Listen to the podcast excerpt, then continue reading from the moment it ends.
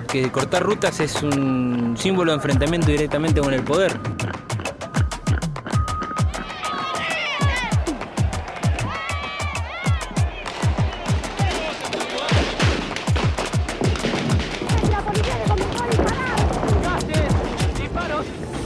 ...26 de junio...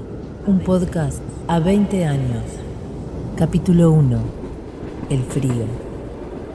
Tengo como mucho registro de ese día que hacía frío, estamos hablando de junio, y el frío en la cara, digo, como de todo el viaje del tren, como golpeándome en la cara.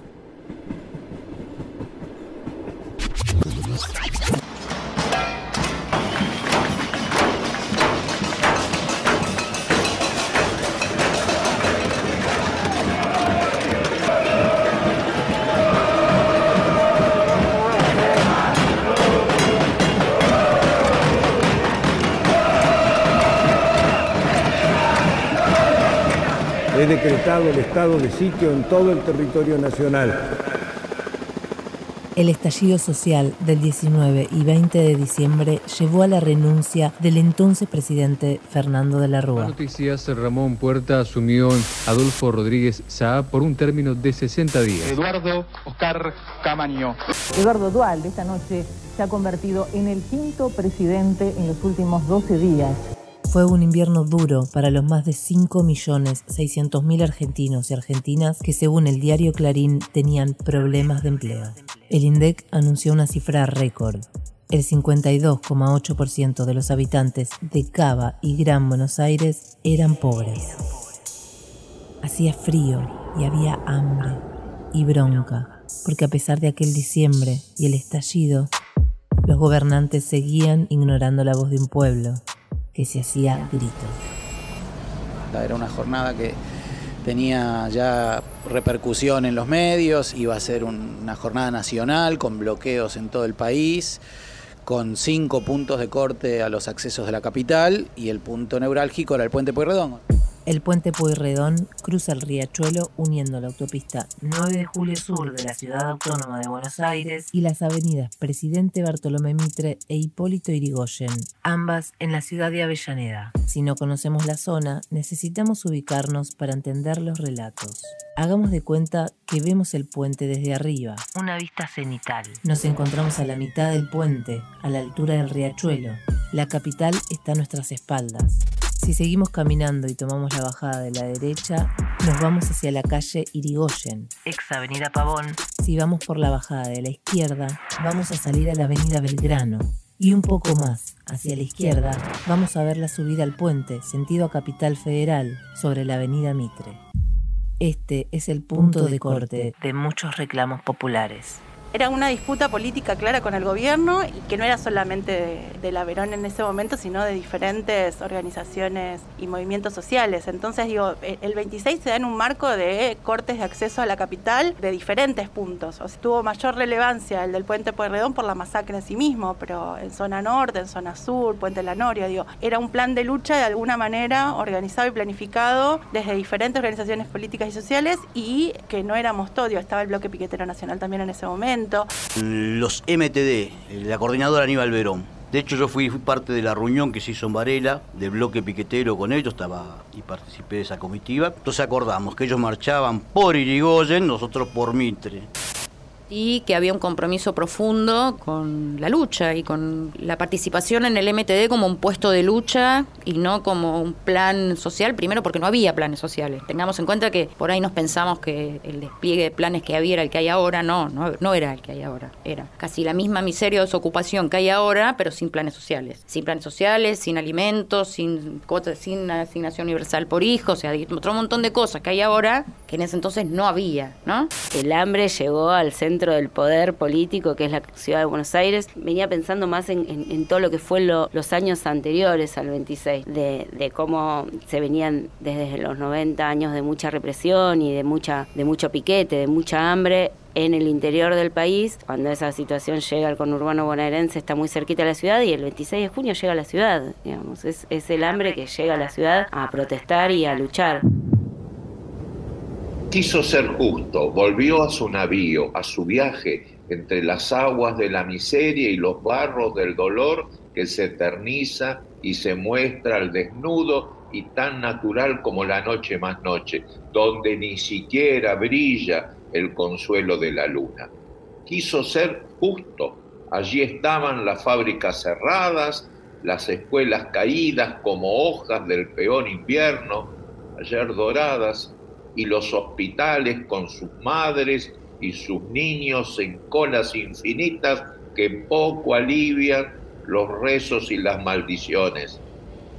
Allí estaban la prostitución y el pegamento para las criaturas que cruzan la puerta del infierno. Quiso ser justo y cuando el hambre no tuvo respuesta, recogió piedras para acompañar las palabras. El 26 de junio de 2002, el Servicio Meteorológico pronosticaba un invierno crudo, los gurúes económicos una nueva devaluación y los noticieros una tragedia. Los acreedores hipotecarios privados decidieron llevar sus reclamos hasta el lugar donde se hospeda el auditor del FMI, Después de una jornada en la cual el Banco Central eh, tuvo que intervenir nuevamente muy fuerte. Y ya mismo vamos a nuestro móvil que está en Puente Pueyrredón. Tensión en otra jornada de protesta piquetera. Adelante, Gabriela Sagordo. Recordemos que el gobierno había anunciado que no iba a permitir que se corten los puentes. Yo estaba, no digo al frente, pero al costadito de, de la cabecera de nuestra columna porque tenía la responsabilidad de atender el teléfono de prensa. Pablo Solana, miembro de la coordinadora Aníbal Verón, marchaba por Avenida Pavón. A mí me tocaba no estar demasiado metido en la organización de la columna o en la primera línea, eh, sino estar pendiente de los llamados. Así que tenía una mirada un poco privilegiada porque estaba corrido de la columna al costado, más hacia donde a veces se ubican algunos periodistas y viendo cómo venía todo, ¿no? Así que bueno, vi con total claridad lo que después se pudo reconstruir con algunas fotos. Eh, intencionalmente el comisario a cargo del operativo, que después nos enteramos que es Fanchotti, dispone un cordón muy débil de muy pocos policías en el medio de la confluencia de las dos columnas. Ni siquiera el objetivo era evitar con ese cordón policial la subida al puente, porque nosotros teníamos por dónde, eh, pero claramente era poner policías en el medio de dos grupos de manifestantes. Cuando pasa eso, se da un primer empujón de alguien de una de las columnas a uno de los policías, como diciendo, córranse de acá, estamos organizando nuestra columna, nuestra movilización, y ahí se cruza un primer bastonazo, otro empujón, y bueno, ahí lo que ya empieza a ser una mirada bastante confusa y decir, bueno, ya tan pronto, porque nosotros contemplábamos que pudieran reprimir o que pudieran intentar evitar que, corten, que cortemos el puente, pero la sensación que recuerdo que me dio es esa, bueno, ya ni siquiera podemos organizarnos, ni siquiera nos están dejando confluir dos columnas para empezar con el objetivo de hacer la protesta, de cortar el puente, pero no nos dieron margen ni para eso. Una vez que se dan esos primeros empujones, a nada de eso, se escuchan las primeras detonaciones. Ese día había llevado la cámara porque yo estaba estudiando fotografía en ese momento, así que en realidad cuando empezó la represión yo estaba entre medio de los dos cordones, pero a un costado. De hecho, en las fotos panorámicas de ese día... Alejandra Giusti, miembro de la coordinadora Aníbal Verón, marchaba por la avenida Pavón. Y cuando empezó la represión, un gas lacrimógeno me pegó en el brazo y me adormeció todo el brazo y aparte hizo que, que deje de ver. y fui medio a, ciegas, no sabía bien para dónde ir, me acuerdo que no veía nada y, y bueno, me doy vuelta y me voy de vuelta para el lado del puente, porque bueno, lo que habíamos acordado, que ya sabíamos que ese iba a haber represión, entonces lo acordado era volver a la estación Avellaneda. Entonces yo vuelvo para el lado del puente, cruzo el puente sin ver nada, y ahí una compañera grande, era una señora mayor, me agarró la cara, me la refregó con limón, y fue como, bueno, ahora puedo ver, y bueno, estaban los compañeros de seguridad ahí aguantando esa línea y, y me empiezan a decir, bueno, no, vamos, vamos, vamos, y empezamos a correr para el lado de la estación.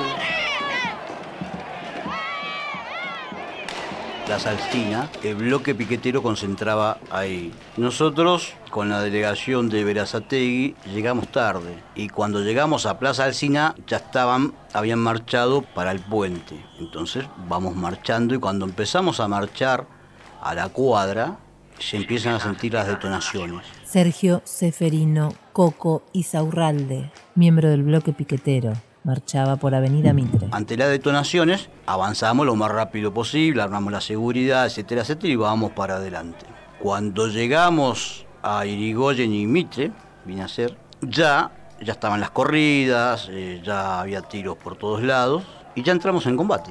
Cuando digo en combate, en combate callejero, un combate, esto tiene que quedarse claro, porque nunca las organizaciones sociales serían unas onceras y piensan que podemos combatir con gomeras y piedras a un ejército regular compuesto por, en ese momento estaban convocadas las prefecturas, gendarmería, bonaerense y la federal, aparte de todos los servicios, y coordinados.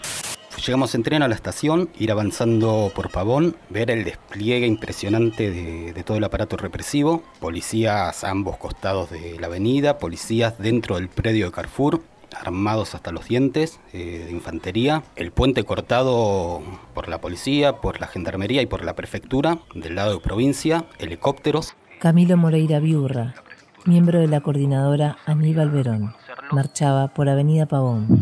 Y al momento que pisamos eh, nosotros que fuimos la columna que ingresó por Pavón, que pisamos la base del puente, se desató la represión por el lado que ingresaba la columna que había ido por Mitre, ahí digo, en la base del puente mismo. Bueno, empezamos a replegar en ese momento. Esta situación se ha descontrolado. Tremendo lo que está ocurriendo.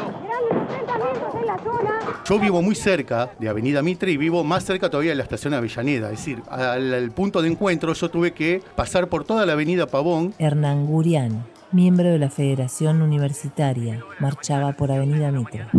Ya vi el enorme operativo que se había montado y me había quedado en claro que ese día no iban solamente a asustarnos, a imponer el terror alrededor de, los, de este enorme operativo represivo, sino que iban mucho más allá. Había compañeros que estaban en la primera línea y a mí tocaba la parte de la retirada, organizarla. Y me acuerdo que en el momento que se inicia la represión, yo llego hasta adelante porque no sé, que fui a consultar. Y bueno, se arma todo, empiezan las balas, los tiros. Mi preocupación era encontrar una bandera que era la que íbamos a usar de retirada, que era diferente a todas las otras banderas. Mariana Davico, miembro de la coordinadora Aníbal Verón, marchaba por Avenida Pavón. Es una bandera amarilla, que era del MTD de Varela del barrio San Martín, con letras rojas y verdes, compas la red de defensa. Nosotros teníamos todos bandera del mismo color y la habían mandado amarilla y verde. Para esa jornada, nuestro MTD, dentro de la columna de la Verón, por el diseño de organización que se había realizado, ocupábamos la parte de atrás, o sea, la retaguardia de la columna. Nuestra columna era muy grande, alrededor de 5.000 personas. Nuestro movimiento de Quilmes también. Ese día creo que habíamos movilizado alrededor de 800 compañeros de, de la zona. Orlando Agüero, miembro de la coordinadora Aníbal Verón marchaba por la avenida Pavón. Cuando arranca la columna, que nos aseguramos que la línea de atrás de, toda la Verón estaba cubierta y más o menos bien organizada, me voy hacia adelante con algunos compañeros, algunas compañeras, y ya llegando, digamos, a la parte de abajo del puente, donde actualmente se encuentra el bingo, ahí empiezan los disparos y fue una cosa que en muy pocos segundos, a mí me parecieron eternos, pero que en muy pocos segundos se armó un desbande tremendo y la policía rápidamente empezó a avanzar a los tiros. Lo primero que hice fue intentar llegar hasta la línea delantera, no pude, me tuve que, esconder detrás de una... Hay, un, hay como un bloque de cemento ahí abajo que está, digamos, casi enfrente de donde se encuentra el mural tan grande, hoy de Darío y de Maxi.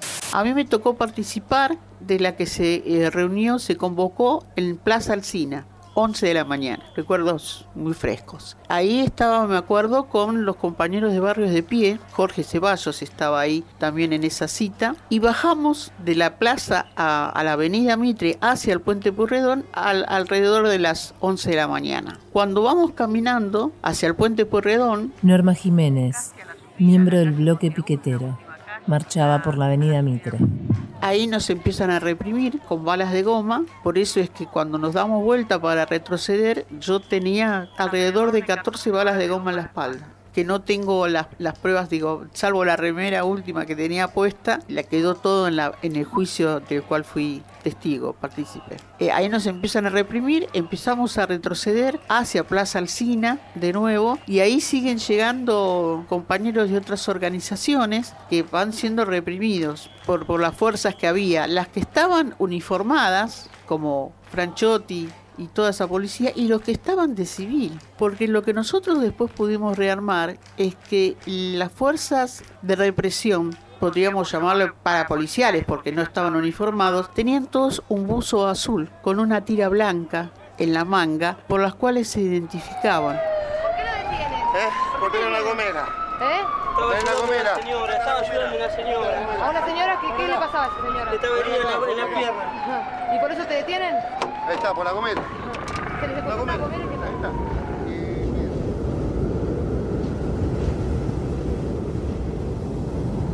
También como nunca las fuerzas del poder los esperaban, arteros en lo suyo, preparados para una guerra en el espacio. Quiso ser justo entre los justos, rabioso con toda la espuma del amanecer, amenazante, listo para pisotear la cabeza del monstruo. Otra vez la historia se obstinó en mostrar que las armas en manos del poder pueden más que los corazones desarmados. Quiso ser justo entre los justos, ayudó como pudo en el desorden de la retirada, cuidó a los más desesperados, dio aliento al que sufría las heridas, eran balas de goma y después de plomo. La policía comienza a reprimir en este mismo instante. Celosamente había tomado medidas el gobierno. Sí tengo el registro como esto, de, de ya estar buscando la bandera, de encontrarla y de como encaminarnos para el lado de Pavón. Y que ahí sí me acuerdo de gritos, eh, de compañeros tirando piedras, los ruidos de balas de goma de balas de plomo no son iguales, los ruidos de las motos, los compañeros avanzando y retrocediendo, bueno, no correr, reorganizarse, volver. Eso en las imágenes se ve que sucede, digo, levantando compañeros, ¿no? A Mario Pérez, que a él lo disparan en la rodilla en, en la puerta del bingo. Fueron muchos compañeros heridos de bala, balas de goma, balas de plomo. Eh, y hubo muchos otros cuerpos sosteniendo esos cuerpos heridos. Una compañera muy ahogada en esa esquina y yo viendo que la bandera seguía, yo estaba con la compañera como tratando de que pudiese reincorporarse para llegar y todas queriendo que corra. Yo le decía, no corramos porque la idea no es correr, sino es llegar. Bueno, cómo usar la, la voz, digo, en esos momentos que no se escuchan las voces. Ahí es donde el cuerpo, el abrazo, ¿no? Como el, el sostén es muy importante. No sé, tengo como muchos flashes de ese camino que fueron minutos, pero fueron eternos en algún punto también, ¿no? Digo, como no entender muy bien también cuando se cruza el bondi, la gente baja, ¿no? Ahí en Pavón. Y por un instante también dejar de ver caras conocidas en el sentido de por ahí de los compañeros o compañeras con el cual uno tenía más vínculo y que era como una gran masa, ¿no? De, de compañeros. Violaste No. el derecho constitucional de manifestarse. No viola ningún derecho, señor. Ahora tengo una pregunta, ¿qué es más importante? ¿Qué es más importante? Yo estaba en la primera línea por el lado de Pavón con el MTD de San Francisco Solano. Miguel Ángel Paniagua, miembro de la coordinadora Aníbal Verón. Bueno, se cruzaron los policías y empezaron a tirar, a empujar y, empezaron ahí, ya empezaron a tirar. Y ahí nos empezamos a dispersar. no- no- yo iba por el lado de- del bingo, se cayó un compañero, volví para levantarlo y seguía por... Y de ahí, nada, después me volví por una bandera, que bueno, una tontería que a veces... Y seguía por, por Pavón y nos seguían tirando. Del lado del puente del lado de Capital estaba Prefectura, estaban todos los marrones de ese lado. Y avanzaba los de la provincia. Ahí por el lado de, de Carrefour, por ahí ya siento en la pierna como un fuego. Me tiró, eh, me levanté, seguí un poquito más adelante. Después que como ya no podía caminar, El Carrefour se encuentra en la avenida Irigoyen, ex avenida Pavón, a muy pocos metros de la estación Avellaneda. Cuando comienzo a escuchar las primeras detonaciones y cómo replicaban la- las balas en los, en los metales de los postes y carteles, me di cuenta que no estábamos frente a balas de goma, que estaban tirando con plomo. Había muchísimos compañeros heridos. Recuerdo compañeros míos del Polo Obrero y del Partido Obrero en ese momento que también eran muchachos grandes, porque estamos hablando de gente de cincuenta y pico de años. Lisandro Martínez, eh, que también herido de bala de goma, que alentaban. Había un compañero, Roberto, que en ese momento militaba en lo que era el FOS, en el FTC, una organización que integraba el FOS, y él tenía una herida en la espalda. Era un hombre, a mí me parecía un hombre grande, tendría 52 años, yo tengo 56, ¿no? Pero a mí me parecía un tipo grande. Y teníamos, nos teníamos mucha estima, había porque había un... Eso también hay que reivindicar. Más allá de todas las diferencias políticas que existieron y que existen, en la lucha uno aprende a respetar a los compañeros. Bueno, al compañero este que tenía un bal- balazo de, de goma, comillas, en la espalda, me entero después que era una bala que le quedó a un centímetro, dos de los pulmones y no se la pudieron sacar.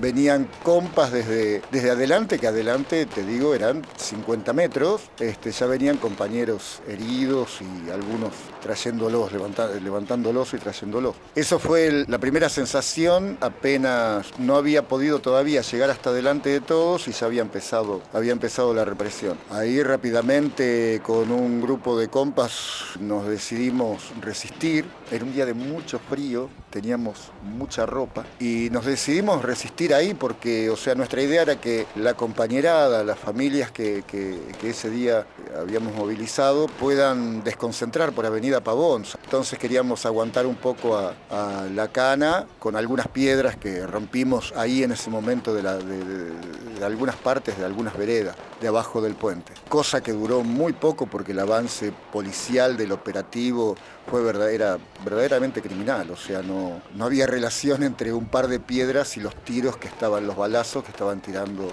esos energúmenos. Muchos compañeros, muchas compañeras intentaron resistir con ese objetivo, ¿no? que, que las familias puedan llegar hasta la estación del tren para tomarse el tren y salir de la zona, porque era verdaderamente un caos. Íbamos replegando y generando barricadas, tratando de eso, de dar tiempo a que el resto de los compañeros y compañeras pudiesen replegar, que no ser víctimas de, de la represión. Y bueno, llovían balazos por todos lados. Hay muchas imágenes de eso, ¿no? Me acuerdo de dos compañeras que lo estaban llevando a Maxi, que ya estaba herido. Empezamos a, retroceder y yo los, compañeros con los que había ido hacia adelante en ese momento los había perdido ya de vista. Entonces empiezo a retroceder por lo que es la avenida Pavonia, la altura del Carrefour. Bueno, ahí veo, veo caer, yo no me di cuenta si es que había tropezado o qué, veo caer a una, a una compañera que después, que después me doy cuenta, eh, después digo, a los días, semanas posteriores, que era una compañera de la Asamblea de San Telmo, Aurora Cividino, que le habían pegado unos perdigonazos, unos balazos en las piernas que le quebraron las dos piernas. Yo pensé que se había caído porque se había tropezado en la corrida, pero no, era que le habían dado unos balazos de plomo con escopetas, después me entero, eh, en las dos piernas, le quebraron las dos piernas. Pero ah, eso pasaba a mi izquierda, mientras a mi derecha pasaba un compañero de Guernica, que era uno de los referentes de- del MTD de Guernica, llevando a un pibe en brazo, o sea, caminando pero abrazándolo, sosteniéndolo, con bastante sangre y era, estaba llevando a Maxi. A la altura del Carrefour lo estaba llevando a Maxi hasta, hasta la estación. Inmediatamente me encuentro a otro compañero que venía rengueando y me dice, mira, creo que me golpeé. Pensó que se había golpeado con algo y que, bueno, por eso venía rengueando. Después, al finalizar el día, me entero de que no, que tenía también un balazo que le había quebrado el peroné. Un balazo que era un perdigón de, escopeta. Ese perdigón era grande, era un perdigón de 9 milímetros que después sé el calibre porque seguí los estudios que se venía haciendo este compañero, le quedó adentro de la pierna esa, esa bala, se encapsuló y nunca más se la pudieron sacar. Hasta el día de hoy todavía este, tiene el recuerdo de aquella jornada dentro de su cuerpo, en su pierna. Conmigo estaba Fede, que era un compañero del barrio, que también estaba, digamos, en la línea de seguridad. En un momento, no me acuerdo exactamente en momento, las camionetas de la cana logran quebrar la columna. Digamos, ya había mucha distancia entre los que estamos en, la primera fila y el, y el resto. Logran quebrar ahí y bueno, y eso fue una masacre digo, porque nos encerraron. Yo en un momento veo, ¿no? Venían en mi dirección una camioneta con la cana parada tirando desde Itacazos desde arriba de la camioneta, desde la caja. Me cubro atrás de esos carteles de publicidad que se llaman chupete, ¿no? Que son de, con un solo pie de, de fundición y se escucharon todos los balazos pegar, digamos, a la altura de la cabeza y ahí estaban los francotiradores, los que hirieron al Leo, que fue herido. Nosotros en el juicio describimos cómo fue la herida de Leo, fue un francotirador que le perfora con el tiro los pulmones. Sale España yendo para el sur, a la derecha de Mitre, nosotros íbamos, nos iban arreando por ahí. A la cabeza iba Leiva, el sargento primero Leiva, él es sargento primero Leiva, que fue quien me disparó, que yo lo veo. En un momento que venía avanzando por un lado el grupo de patota de civil con Leiva a la cabeza y por otro la infantería, se logra a un sector de la infantería que no avance, que no avance. Estaban, eh, eh, se tuvieron que quedar porque la reacción fue, se tiraba con todo lo que se tenía, con piedra, tacho, no sé, lo que uno tenía, nada lo que tenía a mano. Yo lo veo a Leiva y digo, están avanzando de civil por la mano izquierda de Mitre yendo para el lado de Sarandí. En eso que yo lo marco, él se parapeta detrás de las viejas cabinas telefónicas, apunta y tira. Me apunta y me tira. Claro, el tipo me tira a matar y ve que me hiere. Y me ve que yo sigo caminando, que sigo, que sí, que paran los compañeros, todo, pero me ve que estoy parado. Y lógico, si vos le metés un tiro a alguien a la cabeza y el tipo sigue, te, pega un, te da un poquito de decir, bueno, ¿qué pasa acá? De ahí yo me voy, nos vamos, nos vamos retrocediendo, retrocediendo hasta que llegamos a un momento que yo una compañera que estaba tirada, que le había herido en el pie, le habían quebrado la pierna, que era del MTR. Y yo no la podía levantar, porque yo tenía un derrame de sangre terrible, te perdía mucha sangre y no podía levantarla para hacer fuerza. Y yo veía que la, pasaban y me tuve que ir. Y me tuve que ir. Al momento en que las filas represivas llegaban a la Plaza Alcina e ingresaban a la entonces Estación Avellaneda, los y las heridos por balas de plomo se contaban por docenas. La ciudad se había transformado en un territorio de caza y lo peor estaba por venir. Este es un podcast para mantener viva la memoria de los hechos sucedidos aquel 26 de junio de 2002. En este episodio Agradecemos los testimonios de Mariana Davico, Pablo Solana, Sergio Seferino, Coco Isaurralde, Adriana Latana Pacieli, Alejandra Giusti, Camilo Moreira Biurra, Hernán Gurián, Orlando Agüero, Norma Jiménez, Miguel Ángel Paniagua y el relato Pasión por la Justicia de la autoría y en la voz del maestro Vicente Cito Lema. 26 de junio, un podcast a 20 años. Producción y guion, Judith Cruz. Diseño sonoro, Matías Beli Basualdo y Eugenia Santorum. Gráfica, Eugenia Santorum. Una coproducción junto a la cooperativa Radio Sur.